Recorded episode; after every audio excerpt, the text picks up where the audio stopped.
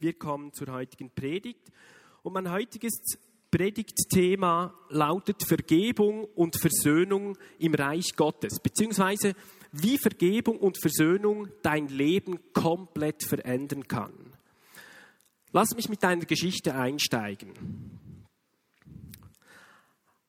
Ein Sohn kam einst zu seinem Vater und beklagte sich über all die Menschen, die in letzter Zeit, die ihn in letzter Zeit beleidigt hatten oder unfreundlich zu ihm waren. Daddy, fast jeden Tag begegnen mir Menschen, über die ich mich aufregen muss, weil sie sich so dämlich verhalten oder weil sie mich beleidigen oder mich verletzen. So klagte der Sohn. Der Vater ging kurz ins Nebenzimmer und kam mit einem Stift und einem Korb voller Kartoffeln zurück. Er überreichte diese dem Sohn und sagte ihm, ich möchte, dass du an alle Personen denkst, die dich in letzter Zeit verletzt oder beleidigt haben. Dann schreibst du mit deinem Stift den Namen jeder einzelnen Person auf eine Kartoffel. Ihr seht jetzt nicht, welchen Namen ich da drauf schreibe, das soll auch so bleiben.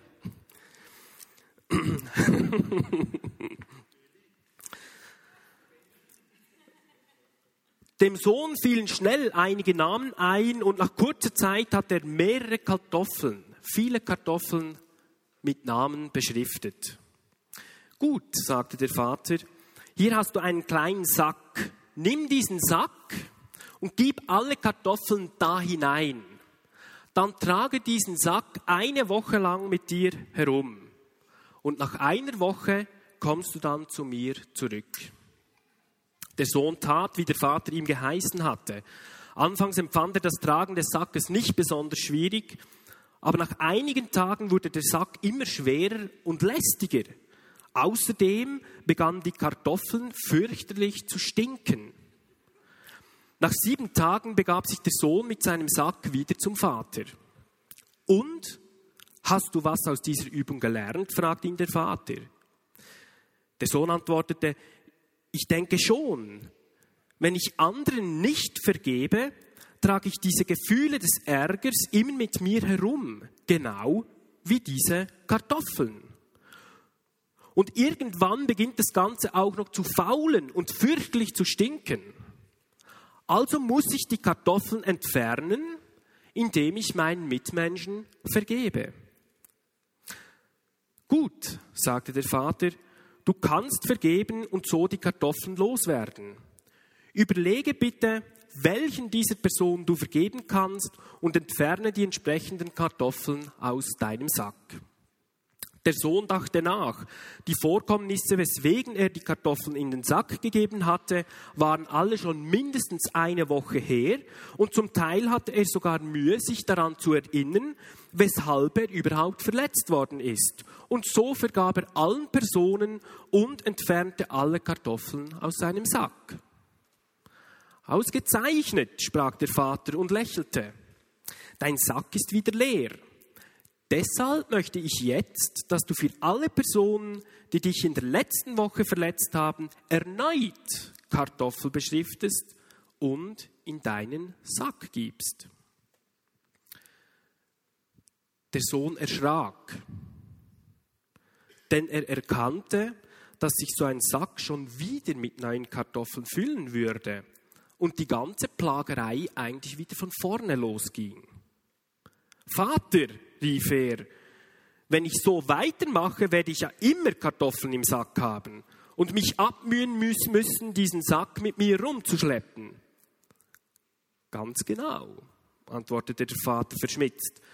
Solange irgendjemand etwas gegen dich hat, dich falsch behandelt, wirst du Kartoffeln in deinem Sack haben. Der Sohn sagte, aber ich kann doch nicht beeinflussen, was andere sagen oder tun. Was bringt denn die Aufforderung zu vergeben, wenn wir immer wieder aufs Neue vergeben müssen? Der Vater antwortete ihm, das Problem ist, dass du mehr an die Kartoffeln denkst, als an die Möglichkeit, den Menschen zu vergeben. Und dass die Kartoffeln gar nicht im Sack landen. Lass mich dir noch eine Frage stellen, Sohn. Wenn die Kartoffeln also deine negativen Gefühle sind, was ist dann der Sack? Der Sohn überlegte einen Augenblick und sagte schließlich, ich denke, dass der Sack mein Ego ist, meine Selbstbezogenheit. Ohne den Sack würde es auch keine Kartoffeln geben und ohne mein Ego keine negativen Gefühle. Was passiert also, wenn du den Sack loslässt? fragte der Vater. Dann, dann ist das, was die Leute gegen mich sagen oder tun, eigentlich kein Problem mehr für mich, antwortete der Sohn. Und der Vater sagte ihm, richtig. Und in diesem Fall wirst du niemanden mehr finden, dessen Namen du auf eine Kartoffel schreiben könntest. Kennst du auch solche Menschen in deinem Umfeld, in deinem Leben, die solche Kartoffeln mit sich herumtragen? Und es kann ja ganz verschiedenartige Kartoffeln im Leben geben, ganz verschiedenartige Sorten von Kartoffeln.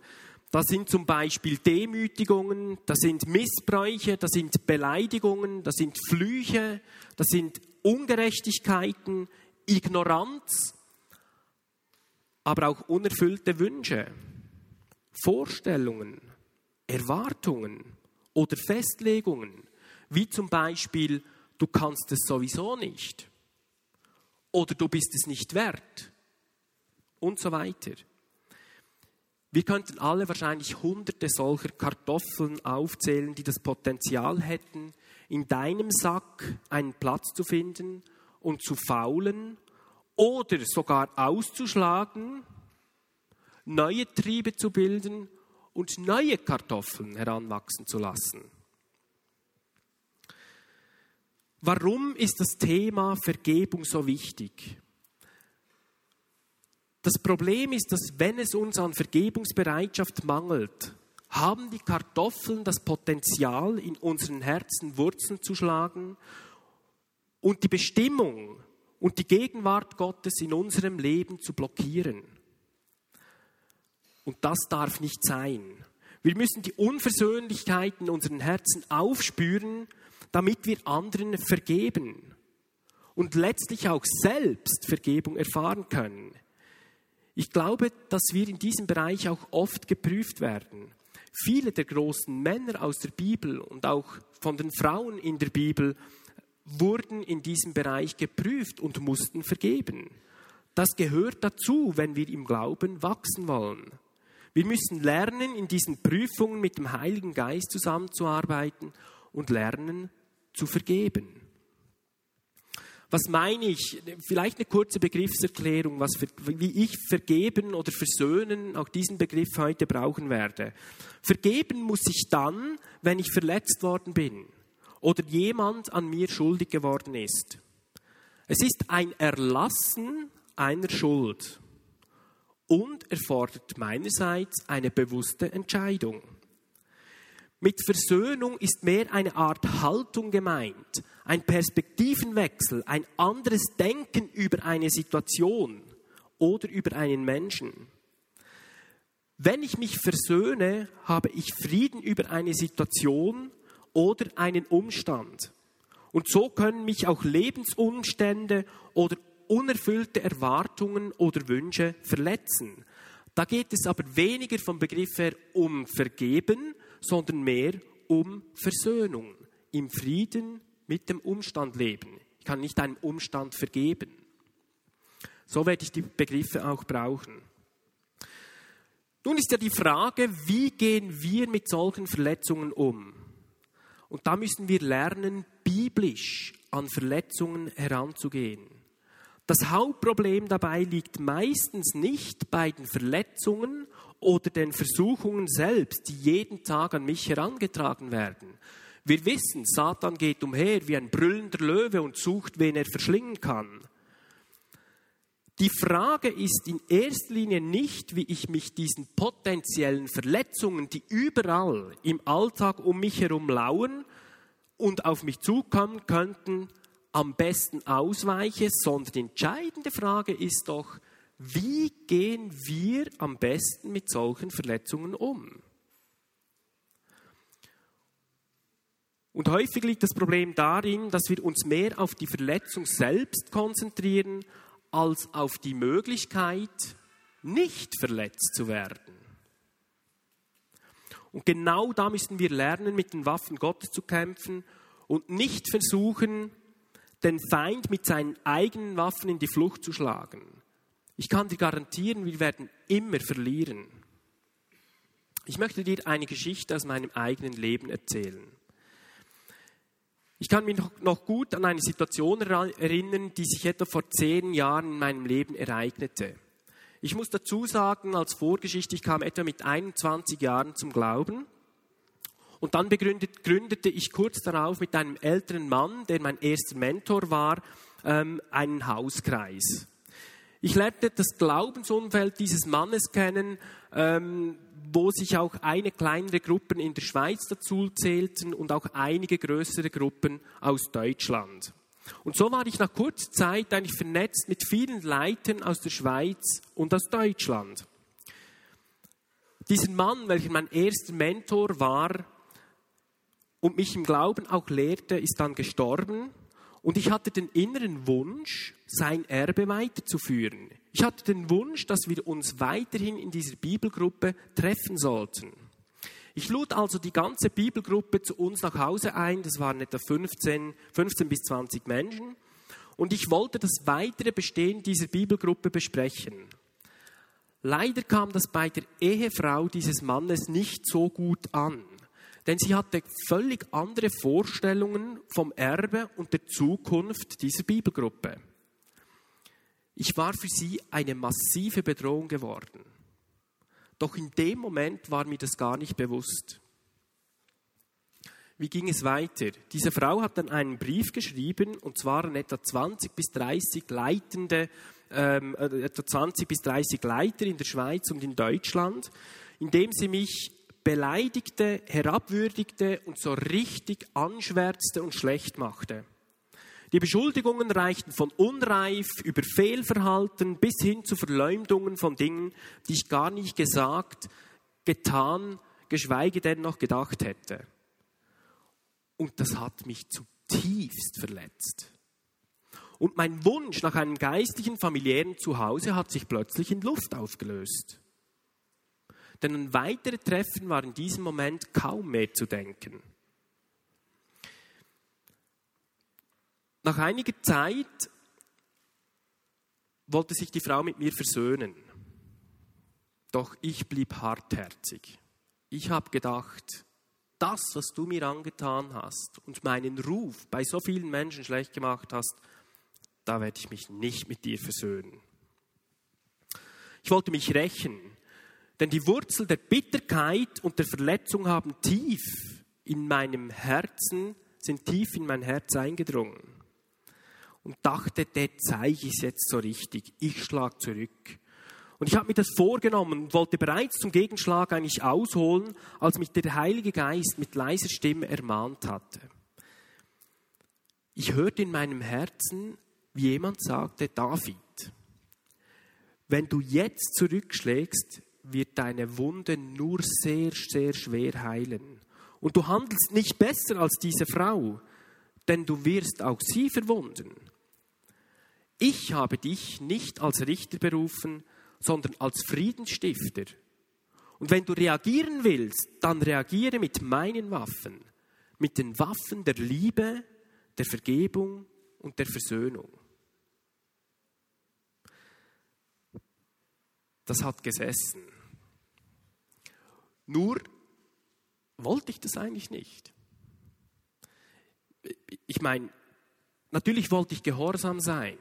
Und ich habe vergeben und habe das laut gemacht, habe äh, jeden Tag immer wieder versucht, wirklich diese Wurzel auszureißen auf meinem Herzen. Aber ich bin nicht am Morgen aufgewacht, es war eine bewusste Entscheidung. Ich konnte nicht am Morgen aufwachen, juhui, Halleluja, ein neuer Tag, heute habe ich so richtig Lust zu vergeben.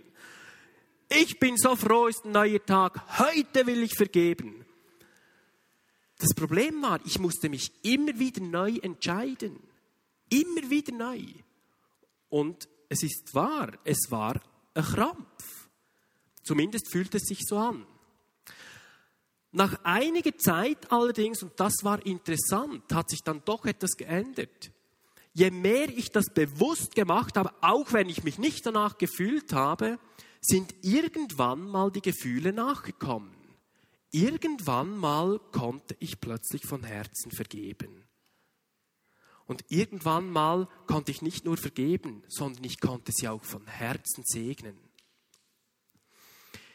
Ganz einfach, wie das jetzt so klingt, war es natürlich nicht. Eben wie gesagt, es war eine Zeit, ähm, wo ich wirklich mich durchrang und ich hatte Fragen. Ich hatte Fragen an den Herrn und ich fragte ihn, ähm, meine ersten Gedanken schlussendlich waren, Herr, irgendwie ist das Ganze ungerecht. Und meine Gefühle und Gedanken, die sagten mir zu Beginn meiner ersten Vergebungsversuche, weißt du, was jetzt passiert, wenn du ihr vergibst?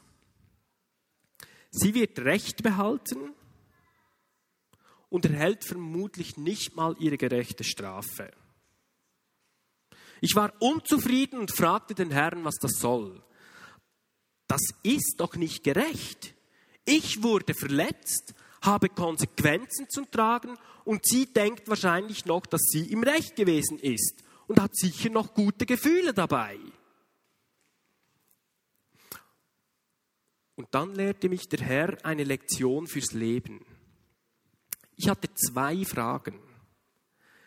Die erste Frage war, Herr, was ist mit meinen Verletzungen und meinen Wunden und den daraus entstandenen Konsequenzen? Mein Ruf ist total geschädigt und ich habe mein geistliches Zuhause verloren. Gott lehrte mich darüber Folgendes. Weshalb nur richtest du dein Augenmerk auf deinen Ruf und darauf, dass der andere eine Strafe erhält? auch wenn sie gerecht wäre. Habe nicht ich dich erlöst und dir all deine Schuld vergeben? Hast du denn vergessen, was meine Verheißungen in deinem Leben sind und welche Perspektive ich dir geben möchte, die über dieses Leben hinausgehen? Nur wenn du dein Augenmerk nicht mehr auf dich selbst richtest, sondern auf mich und hineintrittst in meine Gegenwart, wirst du Heilung erfahren. Weshalb nur verlangst du nach Vergeltung und machst dich selbst zum Richter und meinst, dein eigenes Urteil sei gerechter als mein Urteil?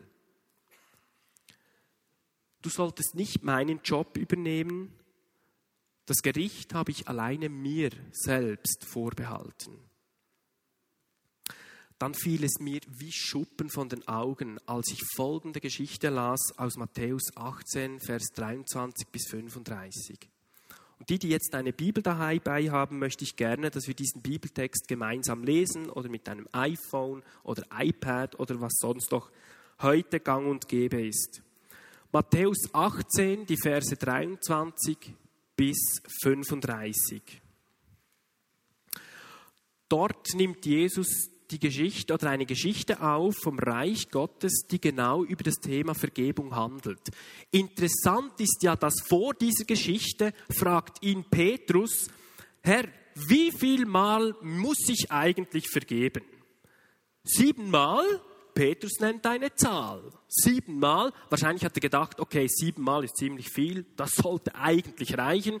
Ist die Zahl der Vollkommenheit. Das wird wahrscheinlich reichen.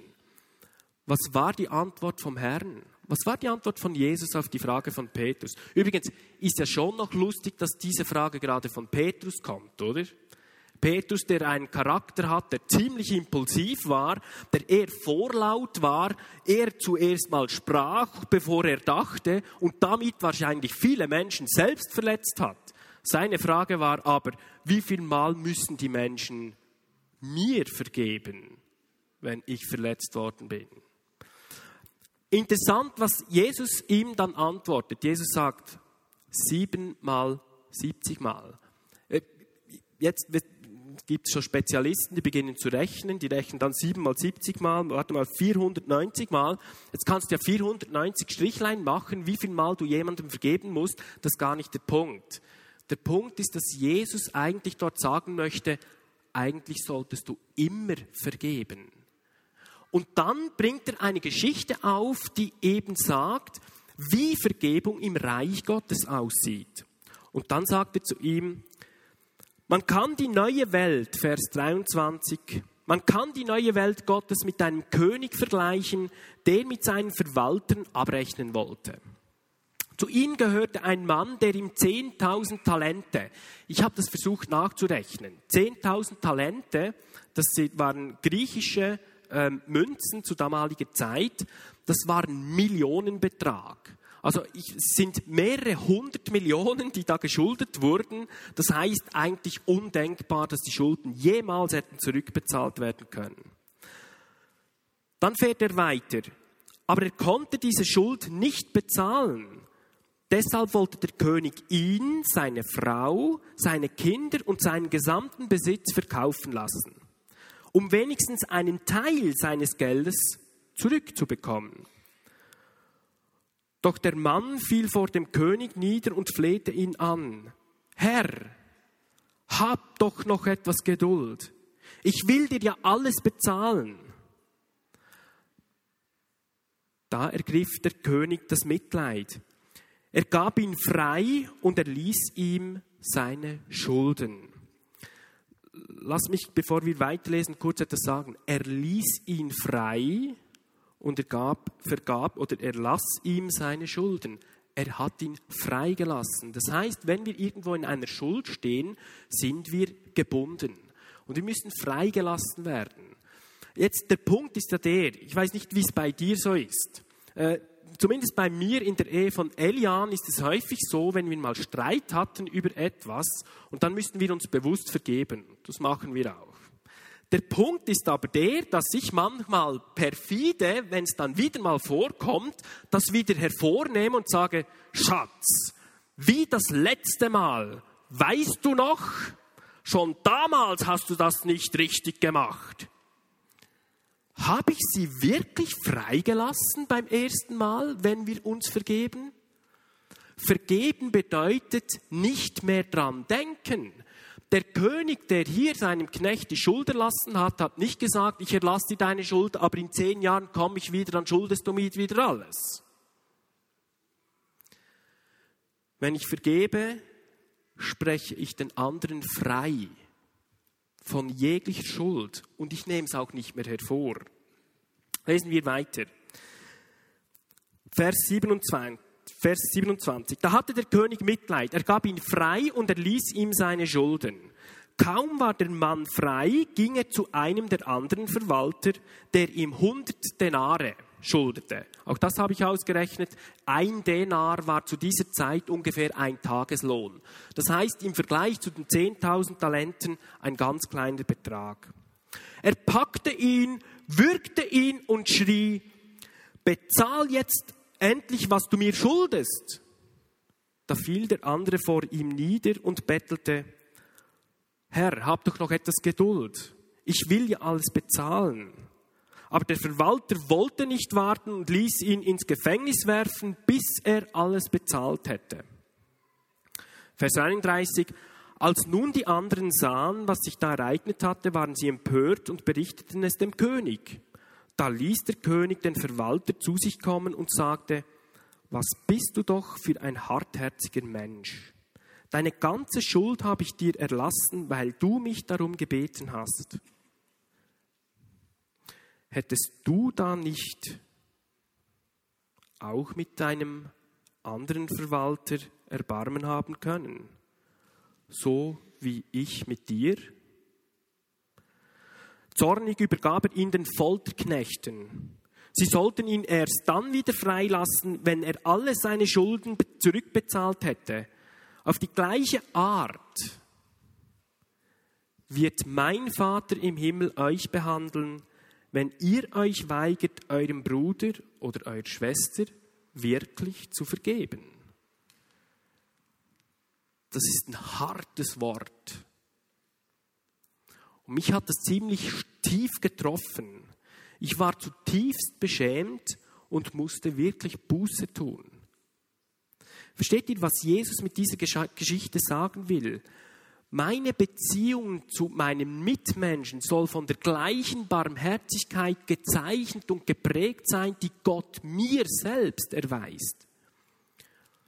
Und nur das rücksichtslose Vertrauen in eine Quelle, die größer ist als wir selbst, kann uns fähig machen, anderen zu vergeben, die uns Wunden oder Verletzungen zugefügt haben.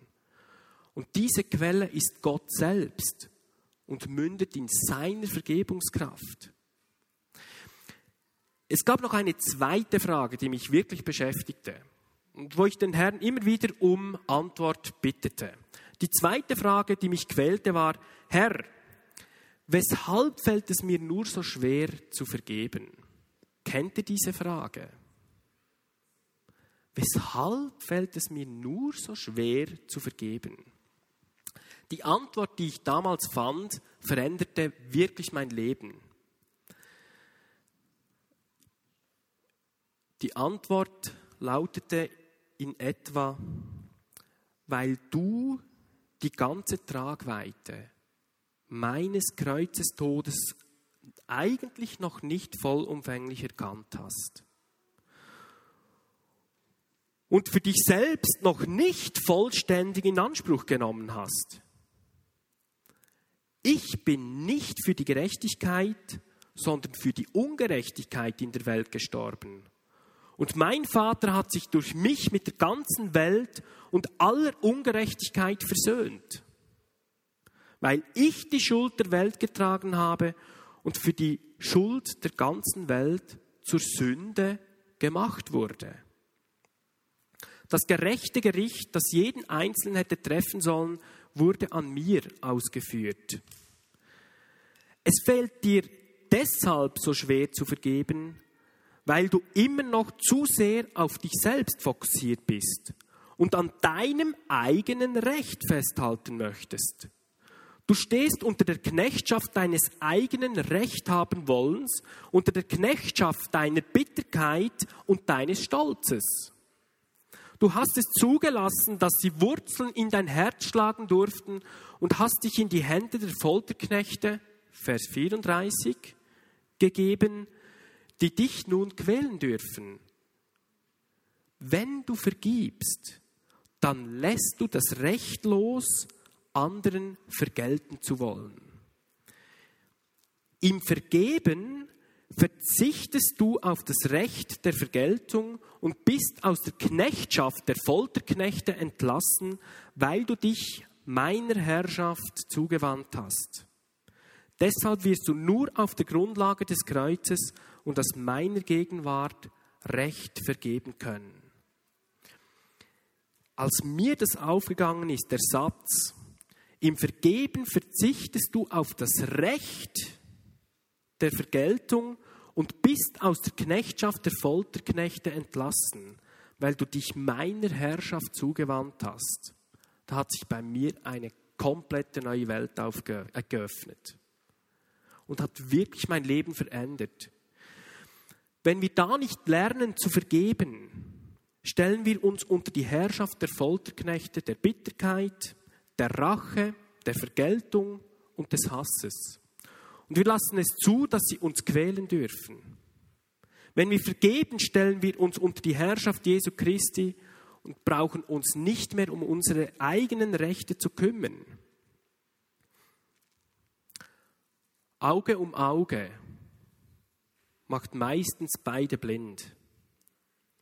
Und Zahn um Zahn erfreut meistens nur deinen Zahnarzt.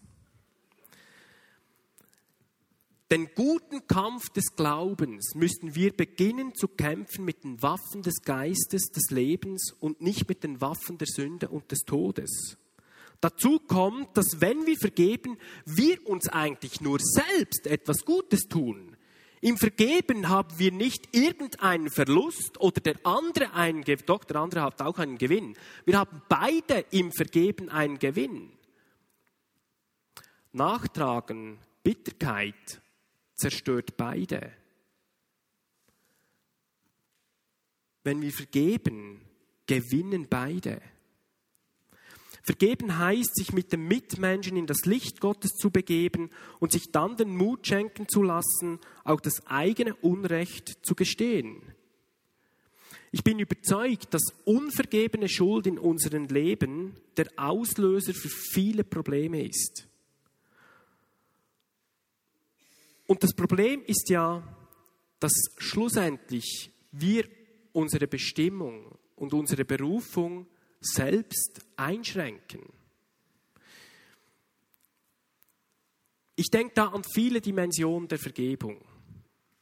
Denken Sie oder denkt an Verletzungen aus der Kindheit. Kinder, die vielleicht, ja, falsch erzogen wurden. Kinder, die unter dem Druck stehen, dass ihnen vielleicht Flüche aufgelastet wurden, wie zum Beispiel, du bist es nicht wert oder du kannst es nicht.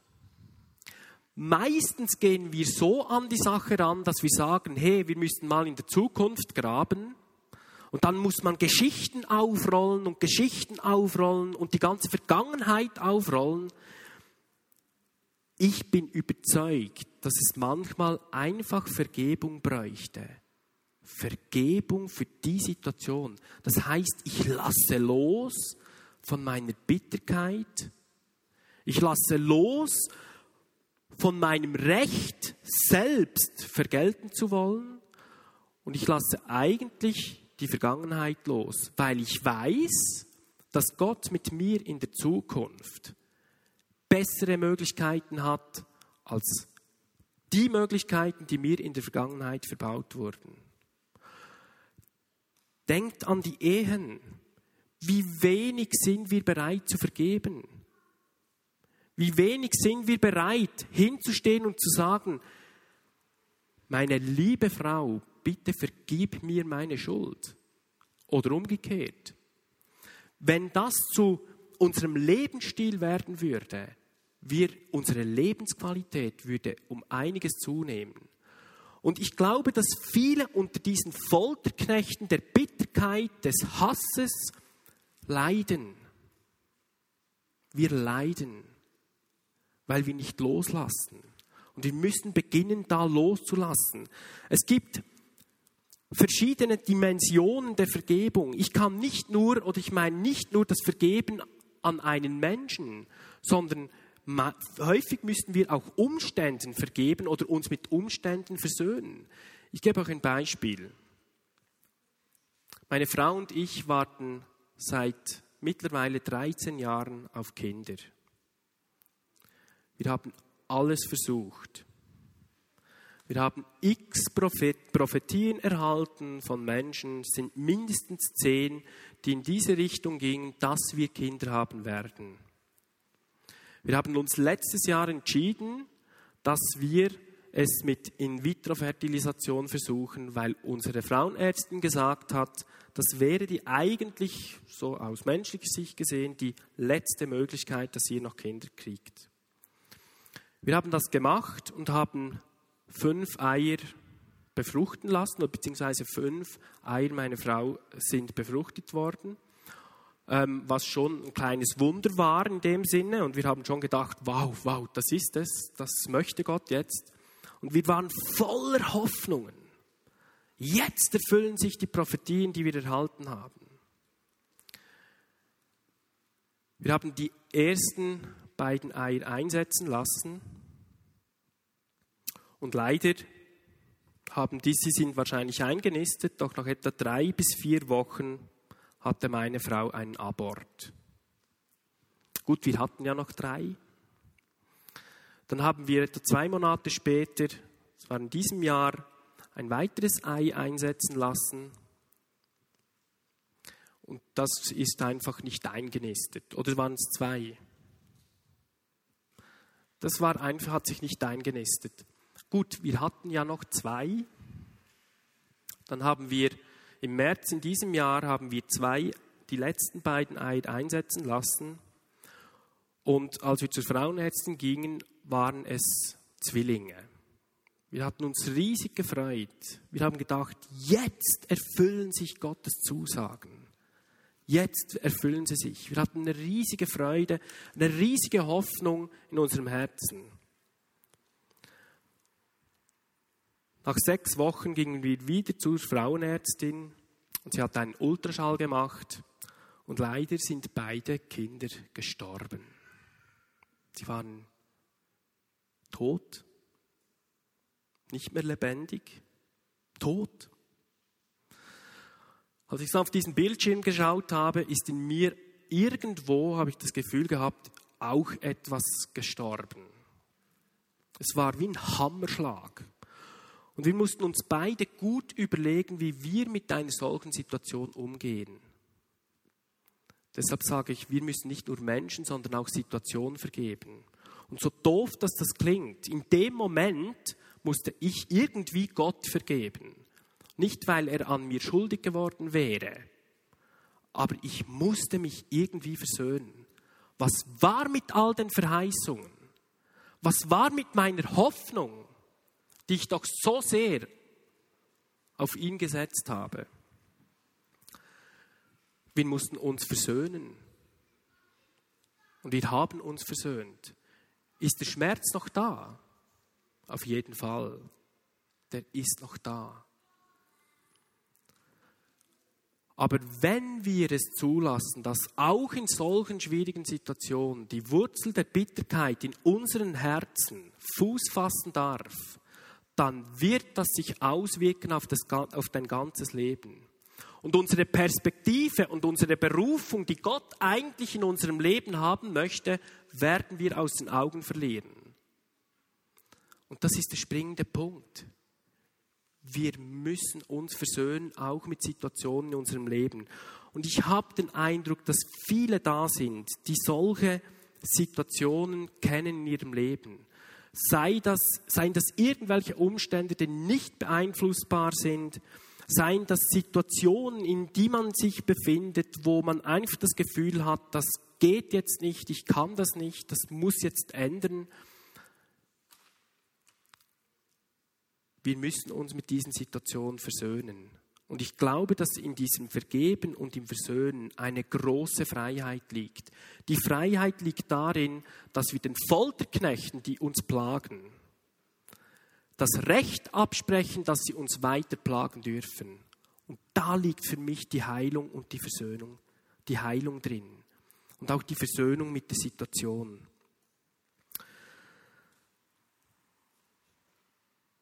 Viele müssen sich selbst vergeben. Viele kommen mit sich selbst nicht im Klaren. Viele klagen sich an. Ich habe viele Gespräche im Kornhaus mit Menschen, die sagen, ich bin so schlecht, ich bin nicht würdig, ich habe wieder gesündigt und so weiter. Wir müssen auch lernen, uns selbst immer wieder zu vergeben. Wenn Gott deine Schuld in deinem Leben einmal weggewaschen hat und dir vergeben hat, weil du zu ihm gekommen bist, dann dürfen wir uns nicht anmaßen, uns selbst nicht zu vergeben, denn der Herr hat es getan. Versteht ihr den Punkt? Und genau da liegt diese Freiheit. Du musst dich nicht mehr schuldig fühlen. Und genau da beginnt der Glaube. Der Glaube beginnt da, dass wir es nicht mehr zulassen, dass uns Schuld aus der Vergangenheit und Sünden, die uns vergeben wurden, irgendwann in der Gegenwart oder in der Zukunft jemals nochmals anklagen dürfen. Wenn du solche Gedanken hast, dann sind sie vom Teufel und nicht von Gott. Und genau da kommen wir in unsere Bestimmung als Kinder und Söhne und Töchter unseres Gottes. Amen.